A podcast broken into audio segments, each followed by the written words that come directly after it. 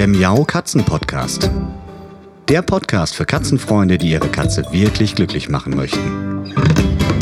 Erfahre, wie du das Lebensumfeld deiner Katze verbessern und damit auch Probleme vermeiden kannst. Lerne, was deine Katze für ihr Wohlbefinden braucht und lausche schnurrigen Themen für dich und deine Katze. Hallo zu einer neuen Folge Katzenpodcast mit einem wahnsinnig wichtigen Thema, denn ich widme diese Folge gemeinsam mit der Tierärztin Yvonne Lambach dem Thema Hausapotheke.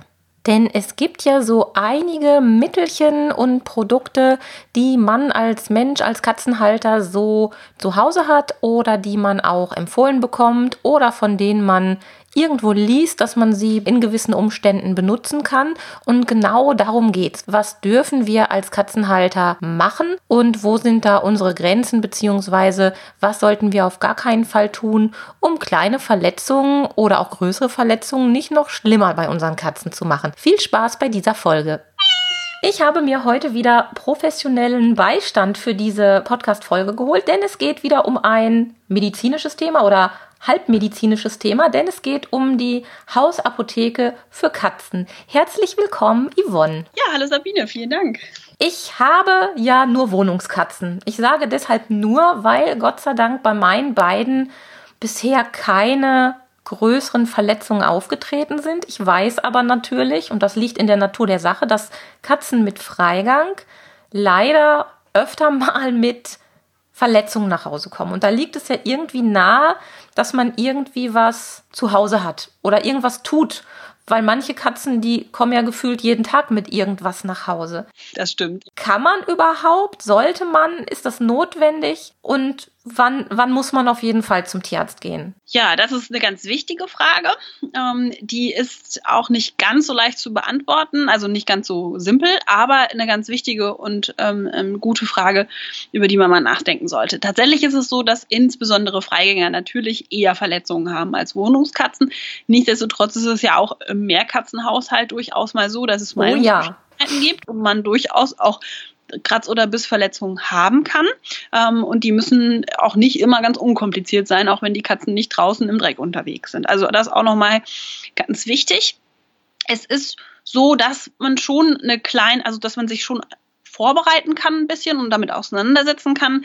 Eine große Hausapotheke für die Katze braucht es eigentlich nicht.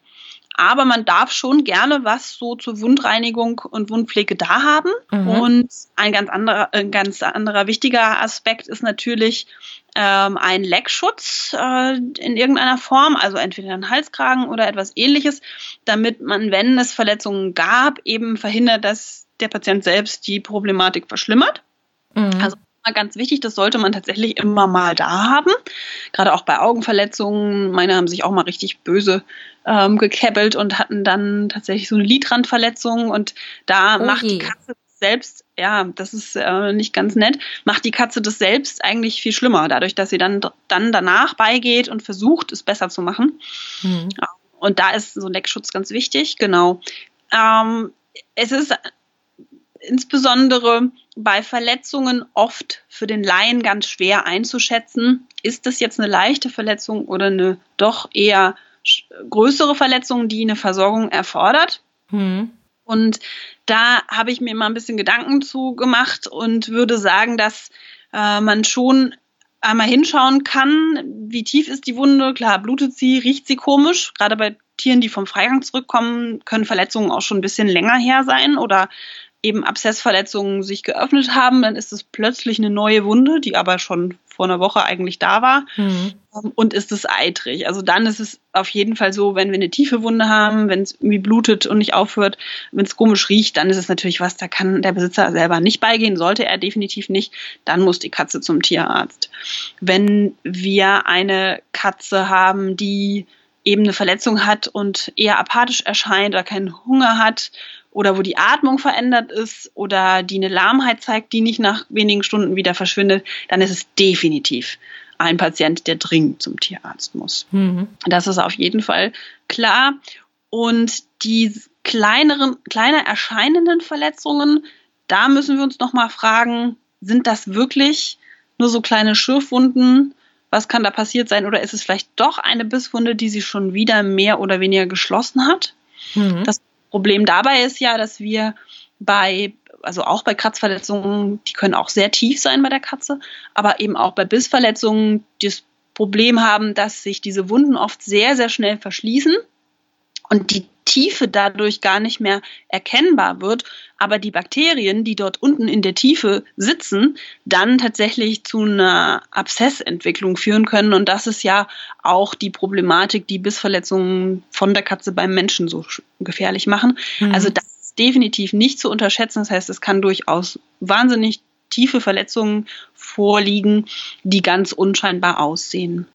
Ja, was ist denn da hm, der erste Schritt, wenn meine Katze von draußen nach Hause kommt oder auch meine Wohnungskatze, wenn ich merke, unsere Wohnungskatzen haben sich gekabbelt, wie du es auch gerade beschrieben hast, und da scheint einer, äh, ja, ein bisschen was abbekommen zu haben. Wie, wie gehe ich da ran? Also erstmal ruhig bleiben. In dem Moment, wo wir nervös werden, wird die Katze auch nervös und ich kann sie nicht untersuchen. Also auch als Besitzer kann ich sie dann nicht mhm. zu hm. Hause irgendwie in Ruhe angucken. Und dann würde ich mir erstmal die Katze als Ganzes anschauen. Verhält die sich ganz normal, so wie ich sie kenne? Ähm, hat die schon was gegessen? Ähm, ist sie ganz ruhig und entspannt? Oder sehe ich eben ähm, diese Symptome, die ich eben beschrieben habe? Sie atmet auffällig oder ist ganz, ganz auffällig ruhig? Ähm, dann ähm, habe ich schon eine Einschätzung, ist es jetzt ganz normal oder ist es wirklich eine, eine veränderte Situation? Mhm. Und dann kann ich sch schauen, ob ich eben einfach ganz entspannt in den Kontakt gehe und mir das ein bisschen näher anschaue. Und das ist auch ein bisschen persönlichkeitsabhängig, ob die Katze das zulässt oder nicht. Es gibt Katzen, wo man genau weiß, mit denen kann man eigentlich alles machen. Mhm. Und wenn die im Moment, wo ich da rangehe, mir eine verpasst, ja, dann weiß ich, das tut richtig weh. Mhm. Ich eine Katze habe, wo ich weiß, die lässt sich sowieso eigentlich nicht anfassen, äh, dann ist es natürlich nicht sehr aussagekräftig. Dann würde ich den Patienten eher einfach tatsächlich mal vorstellen oder eben noch ein bisschen beobachten. Ja. Ähm, kleinere Schürfwunden, auch kleinere Katzwunden, auch so minimale Bisswunden sollten eigentlich unproblematisch verheilen, aber da ist ja die Zunge. Mhm. Und die Zunge, ähm, wir gehen ja immer davon aus, dass Speichelwunden heilt. Äh, er desinfiziert auch in gewisser Weise. Äh, das ist gar nicht so falsch. Aber die Katzenzunge hat ja diese, diese raue Oberseite mit diesen Widerhaken. Mhm. Und diese raue Oberseite mit den Widerhaken ist natürlich ähm, nicht wirklich ein pflegendes Instrument, sondern eher, eher ein Reiz. Ein schleifendes. Ja, genau, ein schleifendes, reizendes Instrument. Und wenn wir davon ausgehen, dass äh, so eine Wunde spontan abheilen soll, dann entsteht dort so ein sogenanntes Granulationsgewebe. Das ist einfach neues Gewebe, was da entsteht, um diese beiden Wundränder wieder zusammenzubringen. Und wenn mhm. ich da mit einem rauen Gegenstand immer drüber schleife, dann wird dieses Gewebe natürlich nicht schön wachsen können. Das heißt, wir haben eine Heilung, mhm. die deutlich länger dauert und die komplizierter wird, wenn die Katze drüber leckt.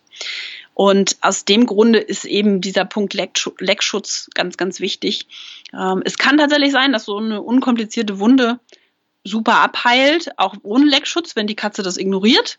Aber in dem Moment, wo die Katze es nicht ignoriert, wird es auf jeden Fall einen Leckschutz brauchen, damit es so unkompliziert abheilen kann. Ja, zum Thema Leckschutz habe ich mich schon mal eingehend beschäftigt, notgedrungen, weil ich ja meinen Pauli äh, arg doll schlimm operieren lassen musste. Ja. Die Zuhörer werden sich vielleicht an diese ja unschöne Zeit erinnern, die ich dazu genutzt habe, ein bisschen näher zum Thema oder mit dem Thema Leckschutz äh, auf Tuchfühlung zu gehen und da auch so ein paar Tipps gebe. Die Folge zum Thema Leckschutz, die werde ich auch verlinken in den Show Notes, da es wirklich ganz viele Dinge gibt, die man da bei berücksichtigen kann und auch sollte.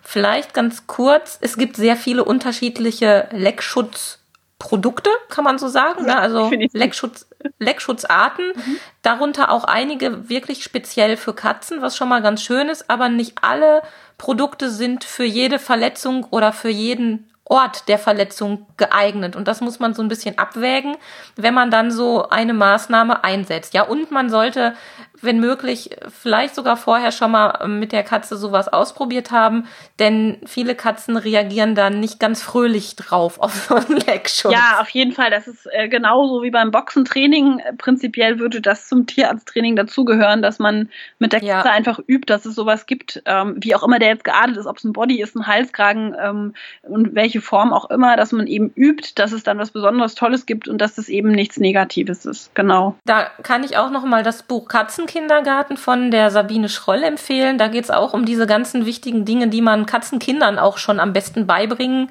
sollte, was aber nicht heißt, dass man nicht auch erwachsenen Katzen noch gewisse Dinge beibringen kann. Und was man auch gerne vergisst, wenn man einer Katze einen Leckschutz umschnallt, so nenne ich es jetzt mal. Ja.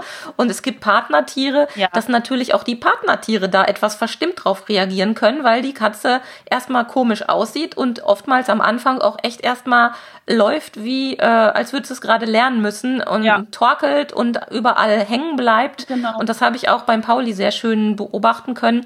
Das heißt, da muss man ein bisschen im besten Fall ganzheitlich dran gehen. Und wenn es jetzt kein Akutfall ist und ihr hört jetzt diese Folge, dann ist das nochmal ein Aufruf, vielleicht mal ein bisschen spielerisch mit dieser Leckschutz-Thematik sich ranzutasten und das mit der geeigneten Katze zu trainieren. Ja, das ist ja. ein super Punkt, genau. Also und es ist tatsächlich so, nicht nur junge Katzen können das lernen. Genau, also Pauli, der war zum Schluss ein echter äh, Leckschutz-Trageprofi, zwar aus der Not heraus, aber es hat funktioniert und auch Dolly hat sich an diesen doch etwas seltsamen Anblick gewöhnt. Ja. Und äh, auch ich habe mich an den Anblick gewöhnt. Ich bin ja auch hier. Ich fand es auch schräg. Also mir ist es auch sehr schwer gefallen.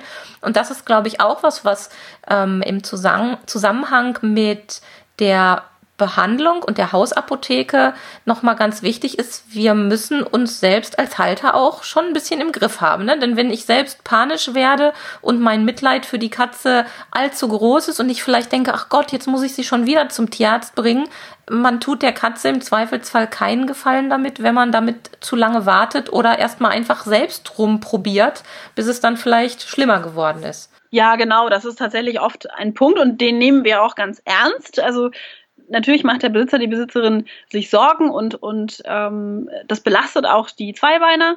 Aber es ist tatsächlich auch so, dass man wirklich sich da als Mensch äh, zurücknehmen muss im Sinne der, der Gesundheit der Katze und dann auch mal sagen muss, so, ich bin jetzt der Erwachsene sozusagen in diesem Spiel und ähm, ich, mhm. ich nehme, wir fahren jetzt zum Tierarzt und wir nehmen jetzt halt diesen blöden Halskragen, auch wenn es eben jetzt echt stressig ist für uns, ähm, damit die Abheilung schnell vonstatten geht, unkompliziert vonstatten geht und wir schnell wieder das blöde Ding los sind. Mhm.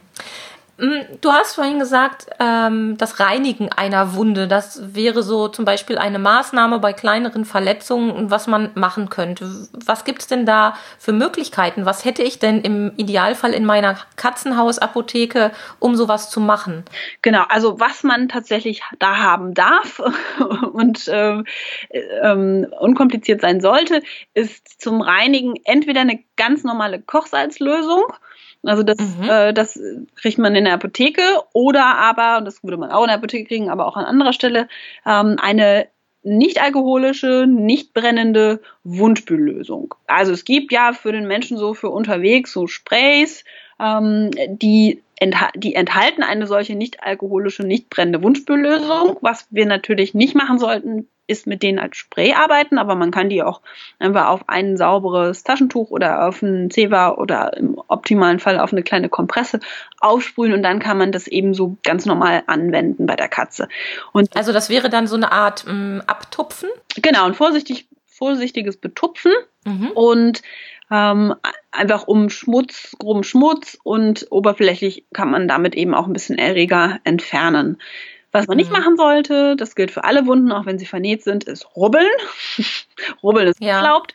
Ähm, und ähm, was natürlich für die Katze auch in der Regel unangenehm ist, sind große Mengen von Flüssigkeit. Das sollte man auch vermeiden. Also wenn es eine kleine Wunde ist, dann kann man gerne mal mit so etwas arbeiten. Ähm, man kann zum Beispiel Pfotenverletzungen auch in einer kleinen Menge von so einer Reinigungslösung einfach so ein bisschen die Pfote da so ein bisschen eintunken, vorsichtig, wenn die Katze es mitmacht. Also ganz entspannt in Ruhe geht das oft sehr gut, machen wir in der Praxis ja auch. Aber ja, aber ihr wisst ja auch, was ihr tut. Wie ist das denn, genau. wenn meine Katze dann da lecken würde? Also bei der Kochsalzlösung würde ich sagen, wäre das vielleicht nicht ganz so dramatisch, aber das, was diese, sag es nochmal, ich kann es gar nicht wiederholen. Die Wundreinigungslösung. Ja. Die, die nicht, die nicht brennende war. Nicht alkoholische und nicht brennende, genau. Genau. Also das sollte kein Problem sein, wenn die Katze es ableckt. Aber das ist jetzt nicht so, dass das jeder zu Hause haben muss und jeder zu Hause mhm. ma machen sollte.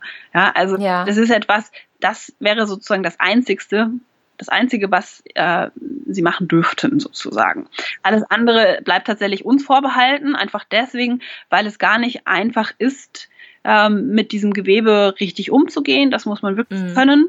Ähm, und ähm, das äh, sind zum Beispiel auch ähm, gibt ja ganz schöne Angebote, so ähm, Erste-Hilfe-Kurse für Tierhalter, auch von Tierärzten oft angeboten, als Service-Angebot. Ähm, mhm da würde man halt auch nochmal lernen, was darf man und was darf man eben nicht. Also sowas mhm. wäre auf jeden Fall auch eine gute Sache. Wie sieht es denn aus? Also wir haben ja hoffentlich alle schon gelernt, dass Menschen Medikamente nichts in und auf und an unserer Katze verloren haben. Mm, trotzdem gibt's immer mal wieder Produkte, die benutzt werden. Manchmal mit einem schlimmen Ergebnis, ja. Im schlimmsten Fall mit dem Tod der Katze, manchmal aber auch nur mit Verschlimmerung der bestehenden Verletzungen oder Erkrankung. Wie sieht das zum Beispiel mit, mit Jod aus? Sollte man vermeiden. Also es wird unter Umständen in bestimmten Situationen auch zur Desinfektion von ähm, Tierärzten eingesetzt, aber sollte man vermeiden. Mhm. Und diese ganzen Salben und Cremes, es gibt ja für Menschen auch diese ähm, Wundheil, wie heißt es? Doch Wundheilcremes, mhm. die irgendwie heilungsfördernd sein sollen. Darf man die oder sollte man die besser nicht anwenden? Es ist tatsächlich so, dass es Erfahrung braucht, zu entscheiden, ob man so etwas anwenden sollte oder nicht. Äh, mhm. Noch eben entsprechend das medizinische Wissen. Deswegen sage ich da jetzt erstmal nein. Also das gilt ja. eben für das Jod. Äh, da sage ich jetzt auch erstmal nein. Es wird eben in bestimmten Kontexten angewendet. Es wird auch unter Umständen angewendet unter Verbänden.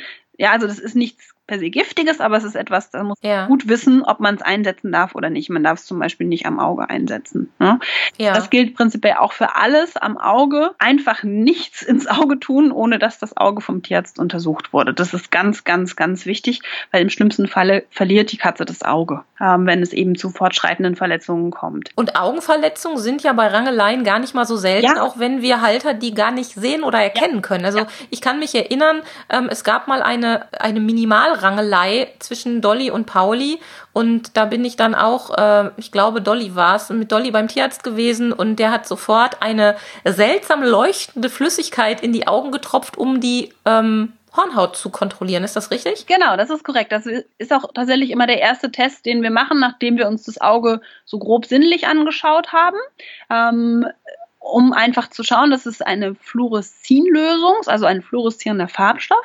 Und dieser fluoreszierende Farbstoff wird von Eiweißen aufgenommen in der äh, Hornhaut, wenn sie denn verletzt ist. Denn wenn sie unverletzt ist, ist sie so glatt, sozusagen, salopp gesprochen, dass mhm. äh, dieser Farbstoff dort nicht anhaftet. Wenn aber eben auch kleinste Verletzungen vorhanden sind, dann nehmen diese Eiweiße in dieser obersten Schicht den Farbstoff auf und dann wird er leuchten. Und das wird man nochmal deutlicher sehen, wenn man tatsächlich auch eine fluoreszierende Lampe, also so eine Blaulichtlampe äh, nimmt, mhm. ähm, die man vielleicht noch aus der Disco kennt. Ähm, die, die nimmt man da und kann wirklich die allerfeinsten Verletzungen dort darstellen. Und das ist genau der Knackpunkt, denn wir müssen wissen, ist die Hornhaut intakt oder nicht. Denn wenn sie verletzt ist, dürfen wir bestimmte Medikamente auf keinen Fall einsetzen. Zum Beispiel auch mhm. bestimmte entzündungshemmende Medikamente. Das heißt, eine kortisonhaltige Augenformulierung wäre ein absolutes Tabu, ohne dass das Auge vorher angeguckt wurde.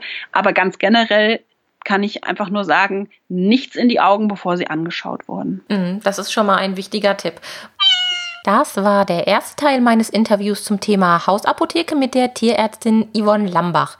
In der nächsten Woche geht es weiter mit dem zweiten Teil. Bis dahin wünsche ich euch eine schöne Zeit. Passt gut auf euch und eure vier Beine auf und bis bald. Tschüss. Das war eine Folge des Miau Katzen Podcasts von Sabine Rutenfranz.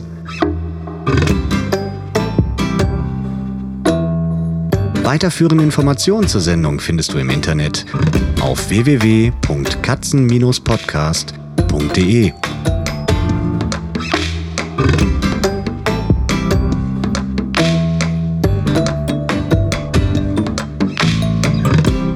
Und jetzt aus die Maus.